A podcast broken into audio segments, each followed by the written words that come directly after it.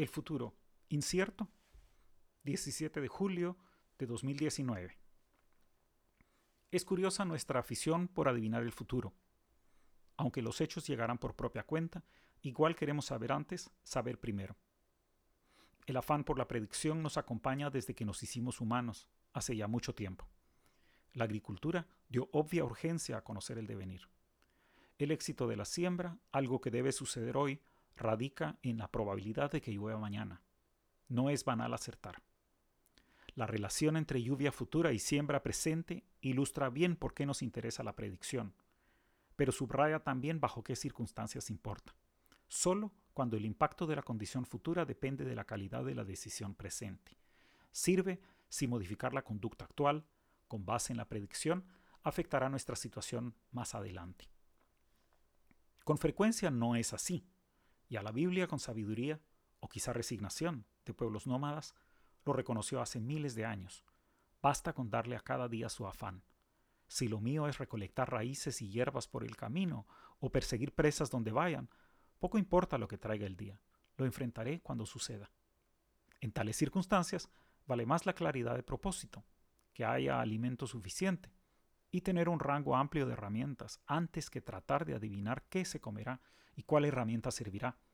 Cargaré asadón y lanza, pues no sé si mañana traerá tubérculos o gacelas.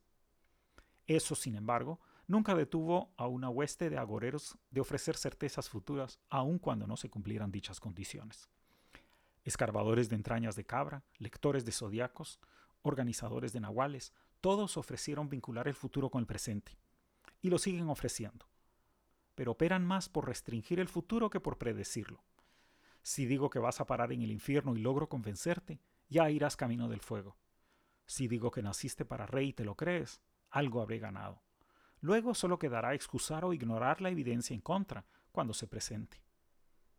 La reflexión viene al caso ahora que está de moda la predicción electoral. Que si Torres o Yamatei, por cuánta diferencia, en dónde y por qué. Todos teorizan y explican cómo terminará esto pero Mariano González lo resume perfectamente. La sofisticada conclusión de la revisión de este comportamiento electoral es que en segunda vuelta del 11 de agosto cualquier cosa puede pasar. Pero lo importante no es que pueda pasar cualquier cosa. La clave está en la perspicacia del nómada escritor de libros sagrados. Es que la decisión hoy no causará diferencia sustancial en el futuro. En contraste con lo que enfrentamos antes de la primera vuelta electoral, aventurarse a adivinar el resultado de la segunda ronda escasamente modifica la decisión presente.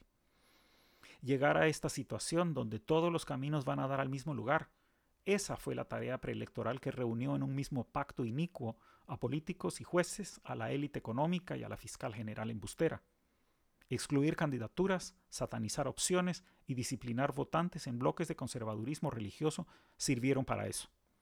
Hoy importa poco si votamos 10 personas o 10.000 si votamos por una opción o por la otra. Incluso importa poco que no lo hagamos. Los dos candidatos tienen bien medida la tarea. Ha quedado un solo molde para ganar, más aún para gobernar. Por eso Yamatei, impulsor de la limpieza social y rodeado de gente muy oscura, hoy sorprende denunciando al pelele militar en casa presidencial, con la excusa de los aviones argentinos. Y Torres, que hace una década era denostada por el CACIF, la socialista, decían, Hoy se pinta como su socialista, como la más conservadora amiga de empresarios, iglesias y ejército. Y ninguno de los dos apoya las grandes demandas ciudadanas, como acabar con el hambre, luchar contra la corrupción o dar alivio al migrante. Se mutan uno en la otra, se confunden, son iguales, son uno solo. Entendamos, lo nuestro como ciudadanía hoy no es la situación del agricultor oteando las nubes para saber si lloverá, sintiendo la tierra entre los dedos para decidir la siembra.